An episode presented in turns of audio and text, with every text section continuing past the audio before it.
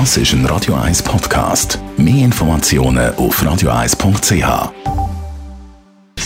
Gesundheit und Wissenschaft auf Radio 1. Unterstützt vom Kopfwehzentrum Irlande Zürich. www.kopfwww.ch Achtung, Achtung, Achtung, liebe Männer. Die Frauen können uns am Gesicht ablesen, ob man sexuell treu oder untreu ist. Man sieht es an unserem Gesichtsausdruck, heisst es in einer neuen Studie. Zu dem Resultat kommen die Forscher von der Universität Western Australia. Die haben einen Test gemacht mit 1500 Männern und Frauen im Alter zwischen 18 und 75, also sozusagen altersmäßig quer durch den Garten. Dann hat man dann 200 Fotografien gezeigt von Männern und sie haben müssen einschätzen, ist er treu oder nicht. Und so ist es rausgekommen.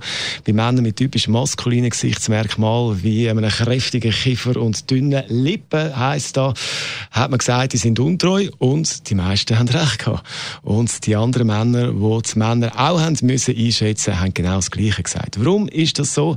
Die heterosexuellen Frauen sehen in den männlichen Typen ein grösseres Risiko, dass die dann irgendwann mal gehen. Also, weil sie eben auch für andere Frauen sehr interessant sind und einem dann hocken lassen, beziehungsweise hocken lassen mit äh, Kind.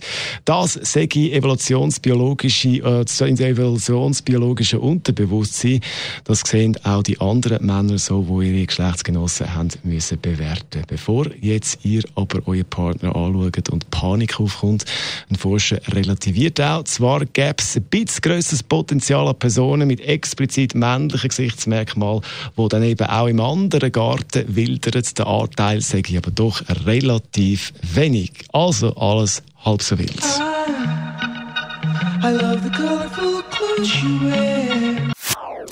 Das ist ein Radio 1 Podcast. Mehr Informationen auf radio1.ch.